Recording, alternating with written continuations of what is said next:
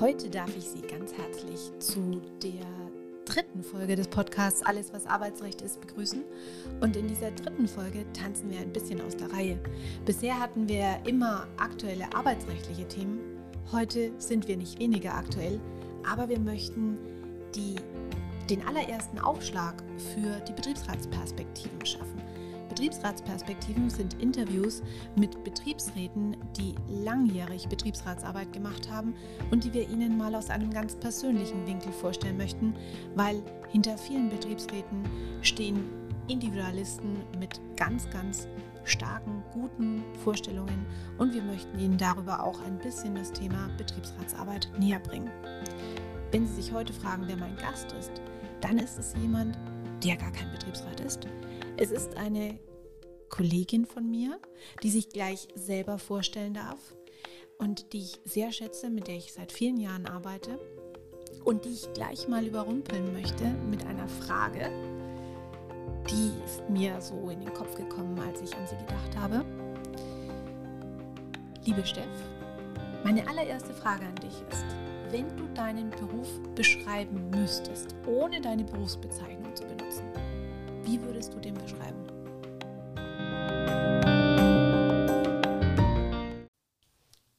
Liebe Irena, danke für die Einladung.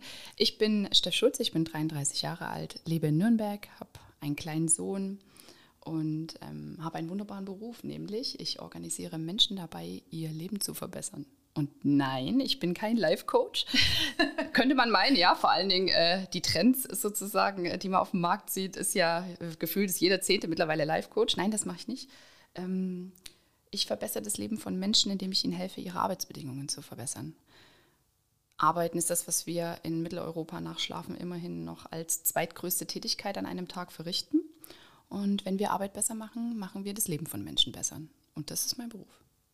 Wow, aber wie macht man denn in Deutschland, wo doch alles sowieso schon so toll ist, die Arbeit von Menschen besser? Ich glaube, dass es äh, auf unsere deutschen Arbeitsbedingungen irgendwie so einen ziemlich äh, geteilten Blick gibt. Also einerseits ist es natürlich so, dass wir sagen können, wir leben auf einem ganz soliden, ausgestatteten Niveau. Wir haben viele gute Gesetze, wir haben viele gute Tarifverträge, die irgendwie Arbeit gut gestalten, Urlaub, Entgelte, Altersvorsorge, all diese Geschichten.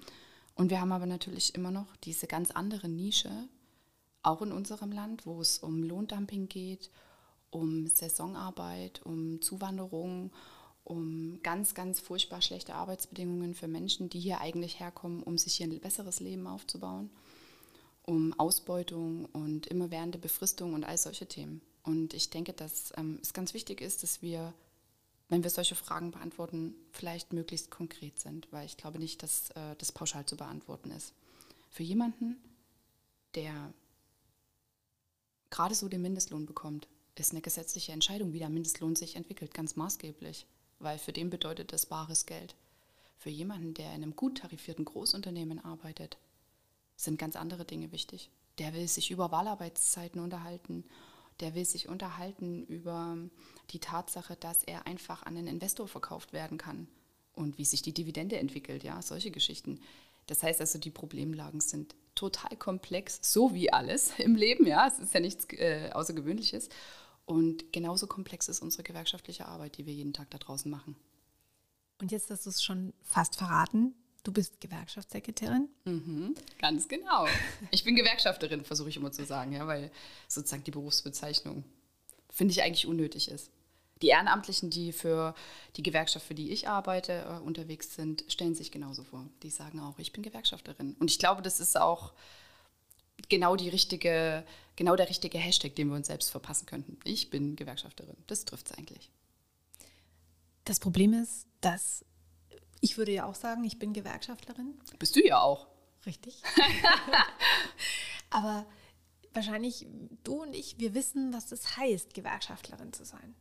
Wir sagen das auch mit einem gewissen Stolz. Ich sage es mit einem gewissen Stolz, weil ich finde, dass ähm, Gewerkschaft für mich gelebtes Miteinander ist. Einstehen füreinander. Das hört sich, glaube ich, unmodern an. Aber für mich wäre ein bisschen mehr Einstehen ganz, ganz wichtig in der Zeit. Und wenn du es plakativ beschreiben müsstest, wie würdest du das, den Stolz auf die Gewerkschaftlerin beschreiben? Also ich denke, dass diese ganzen Begriffe, die noch bis vor vielleicht 20 Monaten auch hart unsexy oder irgendwie unhip waren, wie gemeinsam und miteinander und Solidarität in einigen Bereichen, dass sich das auch gesellschaftlich noch mehr wandelt. Die ganzen Bewegungen und die Dinge, die wir heute erleben in unserer Zeit hier, also egal ob es Corona ist oder jetzt die Flutkatastrophe oder auch Fridays for Future, da geht es ja eigentlich genau immer um dieselbe Sache, nämlich wir können gemeinsam die Dinge am allerbesten und am allerschnellsten bewegen. Und das gilt für alles. Das mhm. gilt für so eine Pandemie, das gilt für die Arbeit von Gewerkschaften im Betrieb oder in einer Branche, das gilt für das Beseitigen der Flutkatastrophe und den Wiederaufbau, den wir da gerade haben. Also das ist ja immer so und das sind ja auch die Dinge, die wir unseren Kindern mitgeben. Ja? Also ich bin ja selber Mutter und muss manchmal heute oft drüber schmunzeln, wie viel ich in, meinem, in meiner Beziehungs- und Erziehungsarbeit mit meinem Sohn erlebe, wo ich mir denke, das ist eigentlich wie das, was ich beruflich mache. Ja? Also so, das kann man total gut übertragen. Ich mache dir ein Beispiel. Ähm, das, das Beispiel Streik, ja, also wenn wir darüber reden, dann haben wir ja immer so oft diese, diese, diese Reaktion, vor allen Dingen von einer bestimmten Altersgruppe, dass es so was ganz Intensives ist, ja, und warum muss das jetzt schon wieder sein? Oder gerade jetzt in, nach so einer Krise. Unser ganzes Land ist ausgebeutet, ja, oder es ist auch schwierig. Wir haben viele Wirtschaftszweige, die, denen es schlecht, ja, ihr kennt all diese Gespräche. Und dann zieht die Gewerkschaft solche Instrumente wie ein Streik. So ein hartes Mittel. Und ich finde, wenn wir auf die Erziehungsarbeit gucken oder die Beziehungsarbeit, die wir mit unseren Kindern machen, dann erkennen wir da ziemlich viele Parallelen. Was wünsche ich allen Kindern dieser Welt? Und wie erziehen wir unsere Kinder? Nämlich, wir sagen, wenn du fühlst, dass du etwas willst, dann mach dich stark dafür. Rede mit den Menschen, die das ändern können. Wenn du ein Nein bekommst, dann frag nach warum. Und wenn die Antwort dich nicht zufriedenstellt, dann bohr weiter. Mach dich stark. Empower dich. Setz dich ein für deine Interessen. Vor allen Dingen, wenn du das Gefühl hast, dass es gerechtfertigt ist, dass es nicht unadäquat ist, was du forderst oder überzogen ist, was du forderst. Wenn du das Gefühl hast, dir steht es zu. Und natürlich geht es bei unseren Kindern, mein Sohn ist noch nicht mal in der Schule, ja, um, nicht um die großen Themen der Welt, sondern manchmal nur darum, ein Eis zu bekommen. Und natürlich kann man das Eis am Nachmittag nicht vergleichen mit einer Gehaltserhöhung. Aber es geht im Grunde genommen trotzdem um dieselbe Art, wie wir die Dinge tun. Denn Beschäftigte da draußen, und da ist es auch egal, ob ich eine Auszubildende anspreche, die 19 Jahre alt ist und in der Bank die Ausbildung jetzt anfängt, oder jemanden, der 58 ist, kurz vorm Ruhestand, die haben grundsätzlich ja beide dieselbe Herangehensweise im besten Fall, nämlich sie sagen, wenn ich etwas möchte, dann will ich da adäquat darum bitten dürfen. Und wenn ich ein Nein bekomme, dann will ich da fragen, warum. Warum nicht? Und wenn ich das Gefühl habe, aber das wäre möglich und es steht mir zu und es ist fair und es ist irgendwie ne, richtig, da das zu fordern, dann suche ich mir vielleicht noch drei Leute, die da mitmachen und gehe immer und immer weiter und verfolge das. Immer auf dem adäquaten Weg, ja? Also, weil wir haben ja alle irgendwie auch so ein Gefühl, wo wir sagen, wann sind Dinge auch mal übertrieben. Und beim Streik, finde ich, ist es ganz oft so, dass die Menschen sich zu wenig dafür interessieren, was davor passiert ist. Das ist wie mit Kindern. Wir streiten auch mit Kindern. Ja, natürlich werden wir auch mal laut vielleicht oder so, ja. Aber dem ist etwas vorausgegangen und genauso ist es im Streik. Wir haben mit den Arbeitgebern gesprochen. Wir werten Jahresbilanzen aus und Analysen und stellen fest, das Geld ist da. Aber die Frage ist, wie es verteilt werden soll.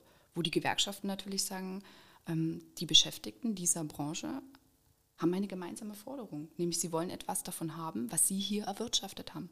Von ihrer eigenen Leistung, von ihrem eigenen Erfolg wollen sie ein ganz kleines Stück wieder zurückhaben.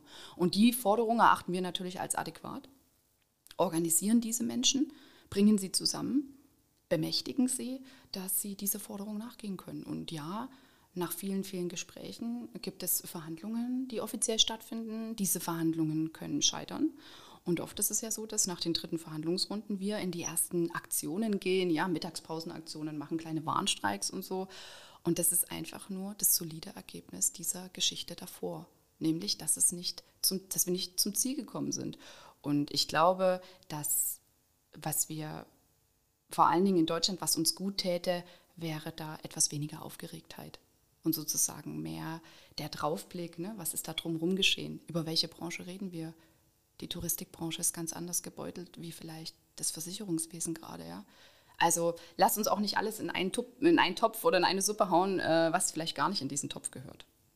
Mhm. Jetzt ist es häufig so, wenn ich, ähm, also gerade meine Mutter, meine Mutter ist da prädestiniert dazu, ähm, die sagte mal, jetzt streiken die schon wieder. Wie oft streikt denn?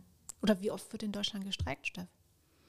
Ich habe jetzt die Tage nicht im Kopf, aber was ich weiß, ist, dass äh, wir unser Streiklevel gehalten haben. Ich glaube, es waren jetzt irgendwie äh, 240.000 Tage oder sowas roundabout. Äh, bitte nagelt mich jetzt nicht fest.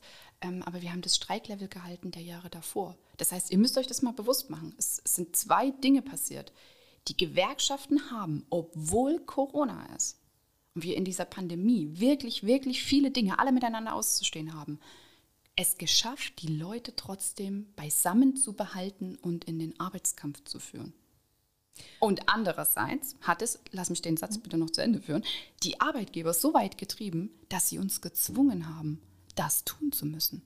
Das bedeutet, es darauf ankommen zu lassen, damit die Gewerkschaften zeigen, ob sie die Stärke jetzt haben weil am Verhandlungstisch keine Ergebnisse erzielt wurden. Und der Arbeitgeber sagt, okay, Gewerkschaft, dann musst du mir halt mal beweisen, wie viele Beschäftigten du organisiert hast und ob du wirklich äh, so mächtig bist, wie du sagst, dass du bist. Ja, das ist ja das, was die Verhandlungsführerinnen sich ständig anhören müssen. Und ähm, dann müssen wir das beweisen. Dann müssen wir zeigen, ob die Leute sich gemeinsam hinter ihrer eigenen Idee versammeln. Und ähm, dann müssen wir auch Arbeitskampf machen oder Streik oder Aufstehen in einer Pandemie. Und ich kann mir gut vorstellen, dass es da draußen Menschen gibt, die sagen, ey, muss das jetzt wirklich schon wieder sein? Natürlich, also ist ganz klar. Aber da wünsche ich mir eben den genauen Blick drauf. Ne? Was steckt da wirklich dahinter? Was ist da passiert und worum geht es da? Das ist, Steff, da würde ich ganz kurz einhaken, weil wir reden immer von, die Gewerkschaft streikt. Und ganz viele von uns, und da will ich mich gar nicht ausschließen, wird dann immer konfrontiert mit, ähm, guck mal nach Frankreich und da brennen ständig Busse und so weiter, du weißt schon, ne? Mhm. Und Fakt ist aber, nicht die Gewerkschaft streikt, sondern du hast vorhin was ganz Tolles gemacht. Du hast gesagt, Menschen, die sich hinter einer Idee versammeln. Mhm. Die Gewerkschaft ist die Summe der Menschen, die für eine Idee einstehen. Mhm. Und ganz konkret ähm, heißt es ja auch, dass nicht die Gewerkschaft streikt, sondern mhm. eigentlich die Arbeitnehmer einer Branche. Ne? Es ist, es ist ja aber mit ganz vielen Dingen im Leben so, wenn ich jetzt überlege, ja, ich bin Aufsichtsrätin, wenn ich in ein Frauennetzwerk gehe, wo sich Aufsichtsrätinnen treffen, dann macht mich ja nicht das Netzwerk stark, sondern ich kriege in dem Netzwerk Informationen und lerne da Menschen kennen, denen es genauso geht wie mir, ja, und die irgendwie mir Tipps geben können, aber ich muss die trotzdem selber für mich umsetzen. Mhm. Diese fremden Aufsichtsrätinnen werden niemals meine aufsichtsrätliche Arbeit verbessern. Und genauso ist es bei der Gewerkschaft, ja. Also äh, die großen DGB-Gewerkschaften sind ja kein Ort, wo man hingeht, ein Problem abgibt und dann ist das so ein Problemlöseautomat, ja. Oder man tritt da auch nicht ein, gibt dann sozusagen ein Prozent von seinem Grundbruttolohn ab als Mitgliedsbeitrag und dann kommt da automatisch 1,8 Prozent Entgelterhöhung raus, wie so ein Tarifautomat. Sondern das ist ein Ort, wo mir erklärt wird und gezeigt wird und wo ich unterstützt werde, zu erfahren, wie kann ich meine Lebensqualität verbessern, Klammer auf, indem ich meine Arbeitsqualität verbessere. Ja, also das ist ja immer dieser Zusammenhang.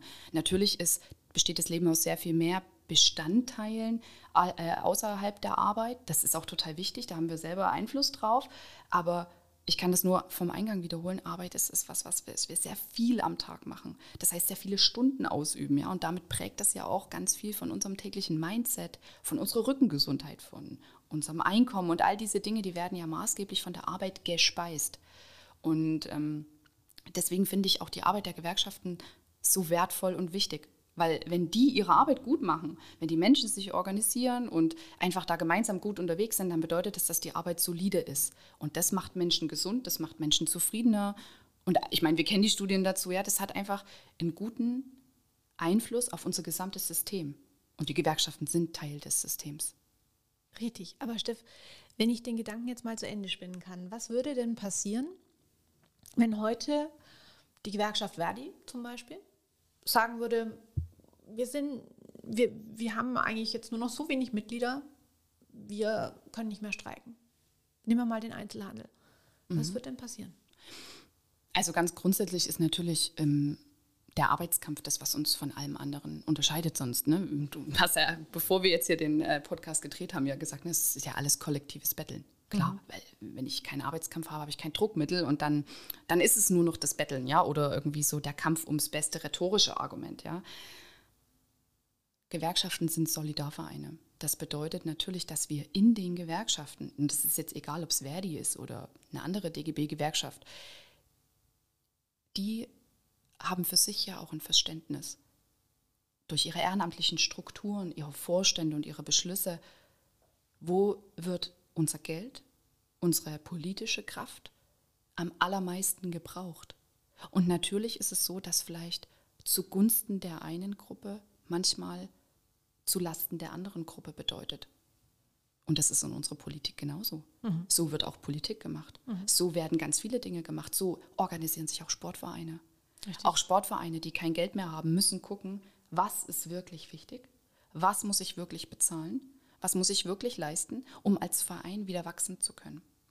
Was ich ganz wichtig finde an der Stelle, ähm, weil das begegnet mir tatsächlich häufig, ich bin ja zuständig für die Finanzdienstleistungsbranche und da höre ich das echt oft, ist so das Thema Stellvertreterinnenpolitik. Und da muss ich immer ein bisschen lachen, weil ich mir denke, ich sage es mal ganz salopp, Leute, um Stellvertreterinnenpolitik zu machen, brauchen wir halt echt auch Ressourcen. Aber die Gewerkschaften, die großen Gewerkschaften in Deutschland, die haben ja an ganz vielen Stellen auch ein Ressourcenproblem, weil eben die Menschen auch ähm, schwerer anzusprechen sind, weil noch andere Dinge mitwirken sozusagen im Kampf um die Köpfe. Das ist bei den Parteien so, das ist bei den Kirchen so, das ist bei den Gewerkschaften so. Und das geht natürlich an uns auch nicht vorbei. Aber stellvertretende Politik zu machen, das, das, dafür braucht man Zeit und Geld und Personal.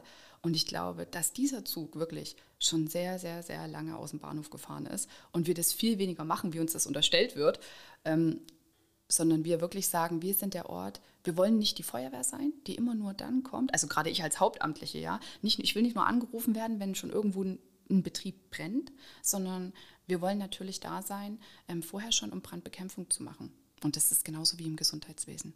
Es wäre viel günstiger für unser Land, wenn wir uns auf Gesundheitsprävention mehr konzentrieren würden, als diese ganzen Symptome, die die Krankheiten, die wir haben, alle, als diese Behandlung kostet. Und das ist bei uns in Gewerkschaften ganz genauso.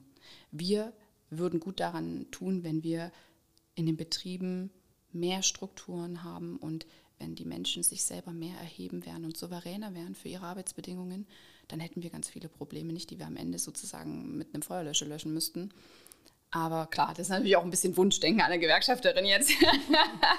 Aber Steff, das heißt jetzt, also nur für mich, ne, so von außen, wenn wir mal nach Bayern schauen, dann ist es ja so, dass in Bayern ein großes Problem besteht. Bayern arbeitet ganz viel mit Ehrenamtlern. Ob das die Freiwillige Feuerwehr ist, mhm. zum Thema Feuerlöscher, mhm. oder ähm, wie auch immer sie alle heißen, der Fußballclub nebenan. Die Gewerkschaften haben dasselbe Problem. Mhm dass zu wenig Menschen sich engagieren wollen. Mhm.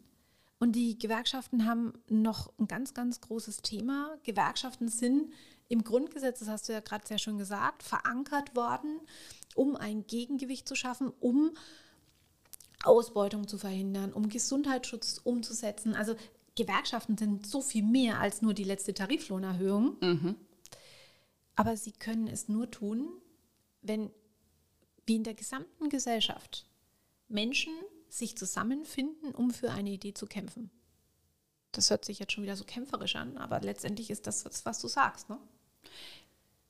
Gemeinsam, also damit Menschen gemeinsam eine Idee haben, muss einer damit anfangen. Ja? Greta Thunberg hat es vorgemacht. Sie mhm. hat gesagt, ey Leute, ich mache das nicht mehr mit. Das regt mich auf, was hier passiert. Jetzt kann man über, diese junge, über dieses junge Mädchen oder diese kleine Frau denken, was man will. Aber es braucht immer eine Person, die anfängt. Und ja. genauso ist es mit unseren Themen. Ja? Ähm, eine einzelne Person in einem Betrieb, in einer Branche, in einem Unternehmen oder wie auch immer sagt, das ist mein Thema und das stört mich, möchte das gerne verändern. Oder es geht gar nicht um das Beseitigen einer Störung, sondern einfach das Herstellen einer Verbesserung. Ja, das ist auch ein bisschen Sprachpsychologie. Das eine klingt gar nicht so negativ wie das andere. Worum es aber immer geht, ist natürlich, dass diese Ideen Anhängerinnen finden müssen und, und, und. Und wir Gewerkschaften sind nur einer dieser vielen Orte, die sowas möglich machen. Ich mache euch ein gutes Beispiel. Ihr habt viele Themen, die bearbeiten die Gewerkschaften im Betrieb gar nicht, weil die der betrieblichen Mitbestimmung gehören. Jugend- und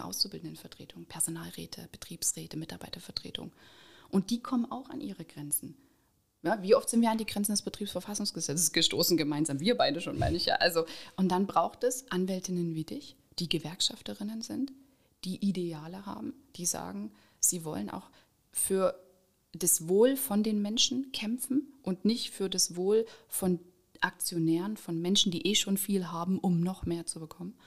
Und dann mit Menschen wie dir gemeinsam, mit Anwältinnen wie dir gemeinsam, die Grenzen unserer Gesetzgebung und, und, und einfach neu auszuloten. Und natürlich werden wir da auch formal juristisch. Und all das ist Gewerkschaft. Also es gibt Betriebsräte, die sind Gewerkschafterinnen. Es gibt aber auch Gewerkschafterinnen, die sind keine Betriebsräte. Also ja, das ist alles, das ist so komplex. Und in Zeiten von solchen Krisen neigen wir natürlich oft dazu, finde ich, so eine, so eine Art Dankbarkeit zu pflegen, die dem Kollektiv derer geschuldet ist, denen es so schlecht geht. Mhm. Ich glaube aber, dass die zu kurz gegriffen ist. Weil wenn ich sage, ja, jetzt flächendeckend in Deutschland nehmen die Arbeitnehmerinnen sich zurück, was die Arbeitgeber ja nicht nur begrüßen, sondern ja überall auch fordern, mhm.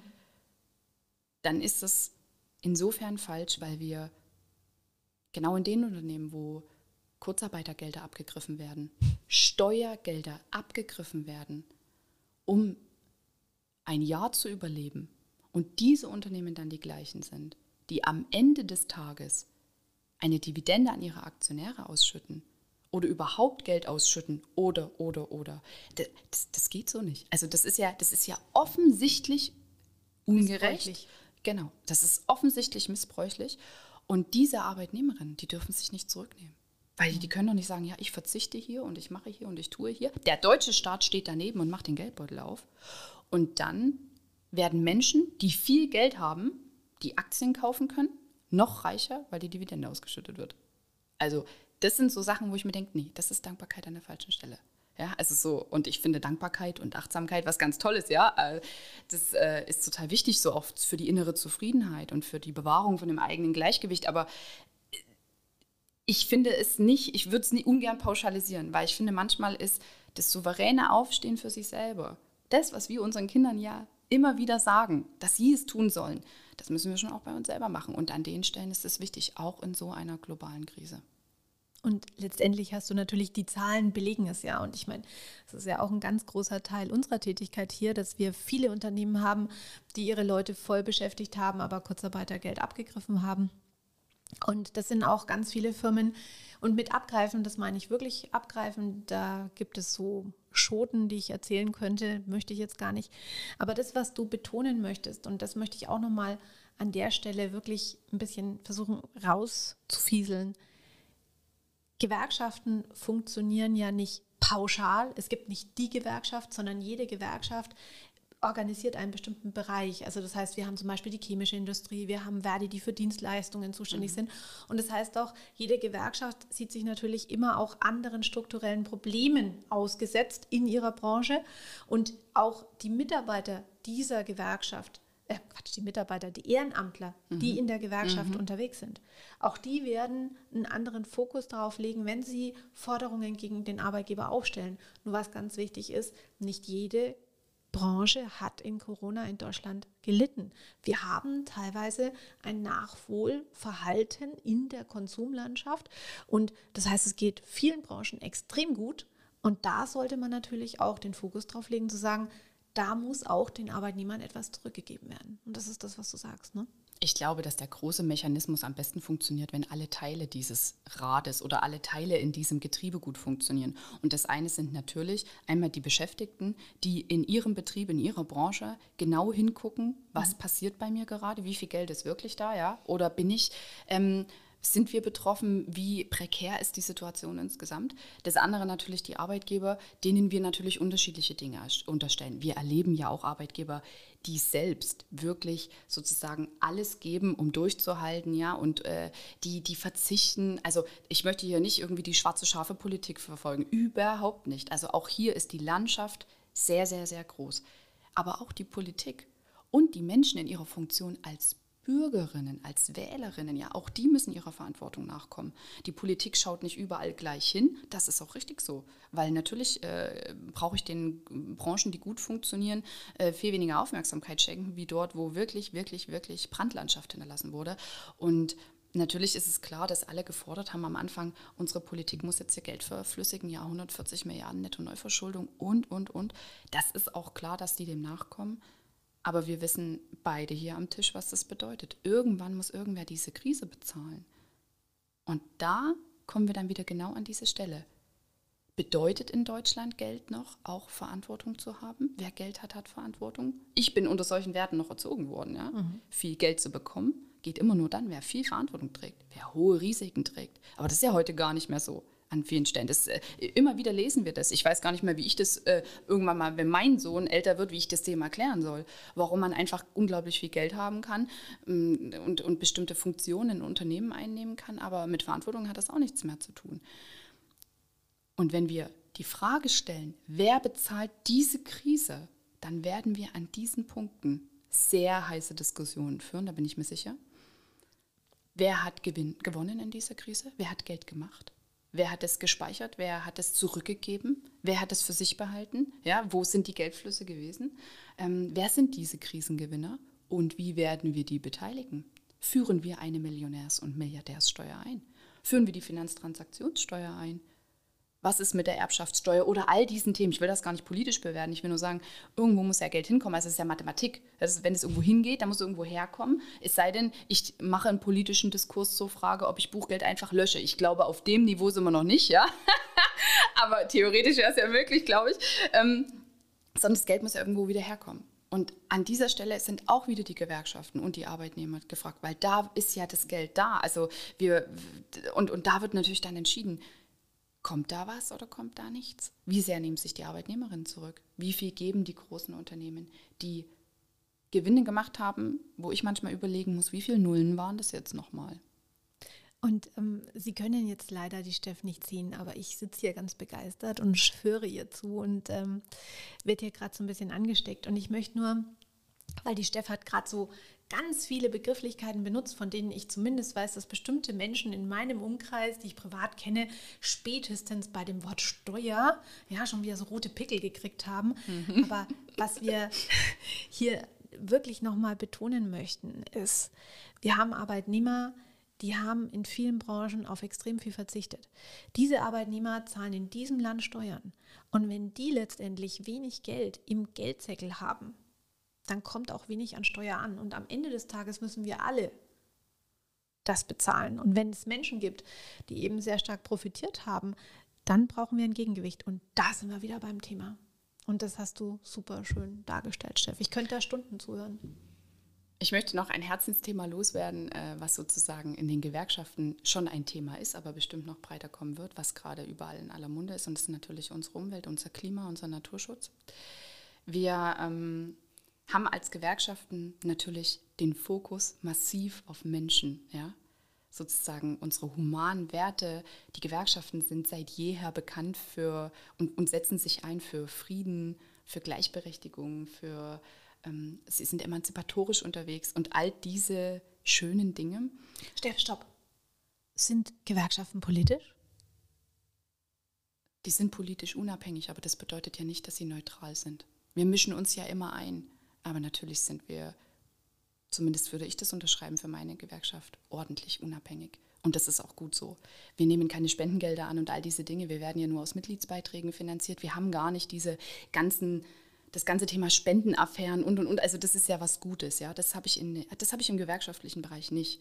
Aber trotzdem ist es natürlich sehr komplex, weil Gewerkschaftsmitglieder sind ja so bunt, wie die Gesellschaft ist. Das bedeutet ja auch, dass wir innergewerkschaftliche Konflikte und Debatten führen, die natürlich auch wichtig sind, dass sie geführt werden und auch nicht zur Zufriedenheit aller ausgehen. Aber ich glaube gar nicht, dass es das muss, weil sonst wären wir ja alle nicht demokratiefähig. Und ich glaube schon, was wir uns ja immer wieder jeden Tag als, ich sage jetzt mal in Gänsefüßchen, das klingt jetzt blöd, ja, aber als Mitteleuropäerin verschreiben, ist ja dass Demokratie für uns was total Wichtiges ist. Ja? Also da reden wir immer wieder drüber und das wollen wir überall. Wir wollen Demokratie im Betrieb, wir wollen ähm, Demokratie in unserer Gesellschaft so viel wie es geht. Wir wollen eigentlich ja noch viel mehr Demokratie in Zukunft.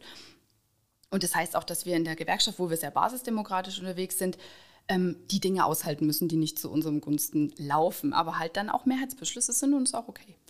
Und das Umweltthema aber, und darauf wollte ich eigentlich hinaus, das wird in Zukunft noch mehr in unseren Fokus rücken, weil wenn ich über Geld rede und über Menschen, dann rede ich heute leider ausnahmsweise auch immer über die Umwelt und die Natur weil die Dinge so sehr, so eng miteinander verflochten und verbunden sind. Das ist unfassbar.